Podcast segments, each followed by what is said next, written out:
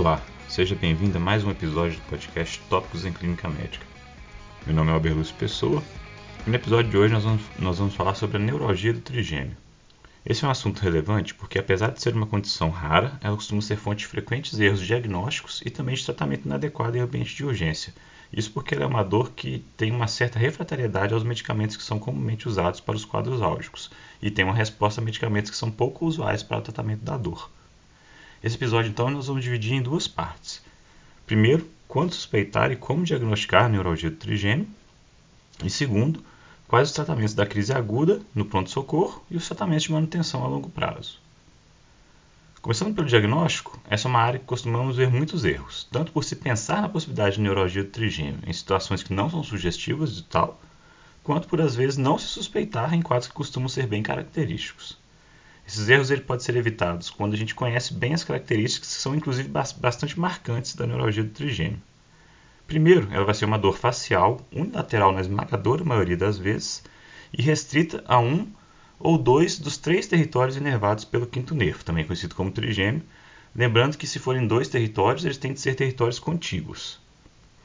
É, na nossa página do Instagram, nós vamos colocar uma ilustração sobre o território inervado pelo trigêmeo, que engloba as áreas da face e da cavidade oral, e classicamente é dividida entre V1, oftálmico, V2, maxilar e V3, mandibular.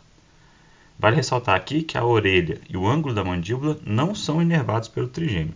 Portanto, uma dor que atinge essas regiões vão falar contra o diagnóstico de neuralgia do trigêmeo. De novo, vale a pena dar uma olhadinha lá no nosso Instagram que vai ter um desenho que você vai poder entender melhor assim, como é que é feita essa inervação. Um outro ponto que fala contra a neuralgia do trigêmeo seria o acometimento exclusivamente do ramo V1, ou seja, o ramo oftálmico, porque isoladamente esse acometimento só ocorre muito raramente na neuralgia do trigêmeo.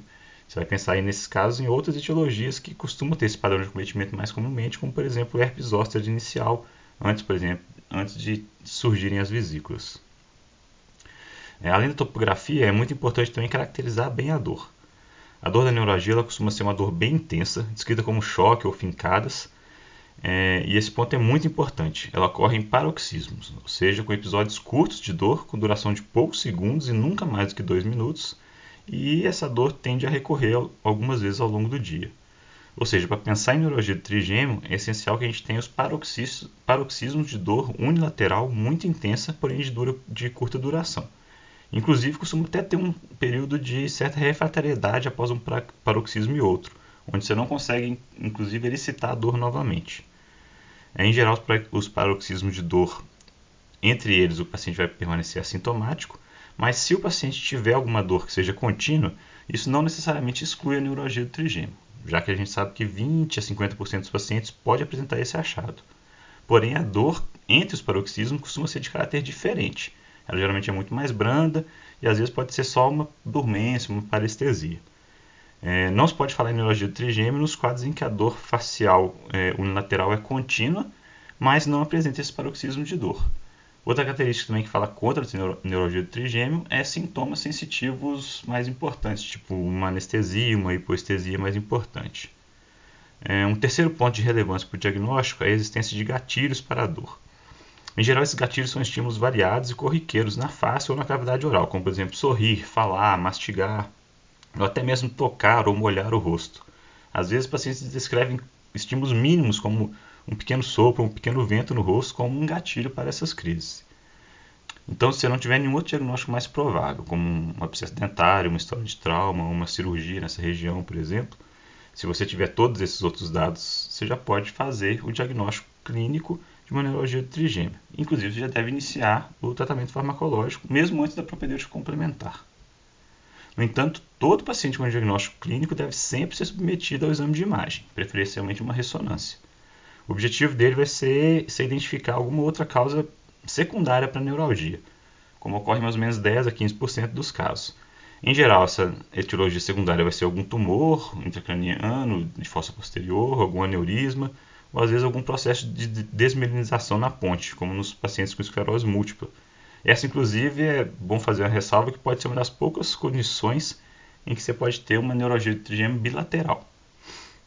Então, o objetivo do exame de imagem vai ser descartar essas alterações maiores, Mas caso você não encontre nenhuma alteração que possa justificar o quadro, você vai tentar procurar algumas alterações mais sutis, como a presença de um conflito vascular, que seria quando algum dos vasos da circulação posterior entra em contato, principalmente com a emergência do nervo do nervo do nervo trigêmeo ali na face ventral da ponte, né?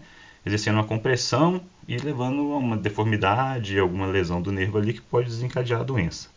No entanto, esse achado não é nem específico nem sensível, porque você pode achar é, em pacientes rígidos uma imagem mostrando um conflito vascular e você pode ter paciente com neurologia trigêmeo clínica bem definida que você não vai conseguir demonstrar pela imagem um conflito vascular. Entanto, às vezes na cirurgia você consegue perceber. Bom, então uma vez que a gente fez o diagnóstico, a gente já deve logo partir para o tratamento. Caso o paciente esteja numa crise aguda, com vários paroxismos de dor ao longo do dia, a gente pode optar por realizar um tratamento de urgência. É aqui também que a gente costuma ver alguns erros no manejo, pois mesmo droga forte para dor, como por exemplo a morfina, os opioides, os outros opioides, eles não costumam levar um alívio satisfatório da dor. Ainda que as evidências sejam limitadas, é, baseadas principalmente em estudos observacionais, a droga de escolha e com melhor resposta para o controle rápido da dor na crise da neurologia do trigêmeo seria fenitoína, endovenosa, na dose de 250 a 1000 mg, ou então alguns trabalhos falam em dose de 15 mg por quilo. Lembrando que essa infusão tem que ser pelo menos uns 30 minutos, também não pode demorar muito, e tem que sempre ser no ambiente monitorizado, principalmente por questão de potencial arritmia. Como uma alternativa, também com uma evidência algo limitada, a gente pode tentar o sumatriptano subcutâneo, lembrando que ele na forma subcutânea tem pouca disponibilidade no nosso meio e na forma oral a gente não tem uma evidência de que ele trate a dor. E uma, uma terceira alternativa, que é geralmente pouco usada, seria a lidocaína EV, porque ela tem um potencial ainda maior de dar eventos de arritmia e alguns outros eventos adversos mais graves. Por fim, o tratamento de manutenção de longo prazo de primeira linha, ele já é bem definido com um grande número de estudos. Seria a carbamazepina, na dose média de 400 a 1.200 mg por dia, ou a oxcarbazepina, na dose de 900 a 1.800 mg, com esse tratamento tendo uma eficácia muito boa, chegando a ter um NNT de 1,7.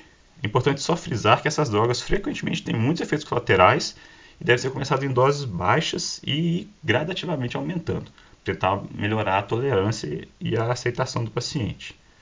Como medicação de segunda linha, principalmente nos casos que o paciente não tolere essas, a oxcarba ou a carbamazepina, ou no caso de eles serem ineficazes, a gente pode tentar, como combinação, até como drogas sozinhas, como monoterapia, a lamotrigina, a gabapentina ou até o baclofeno, mas esses com um nível de evidência um pouco pior.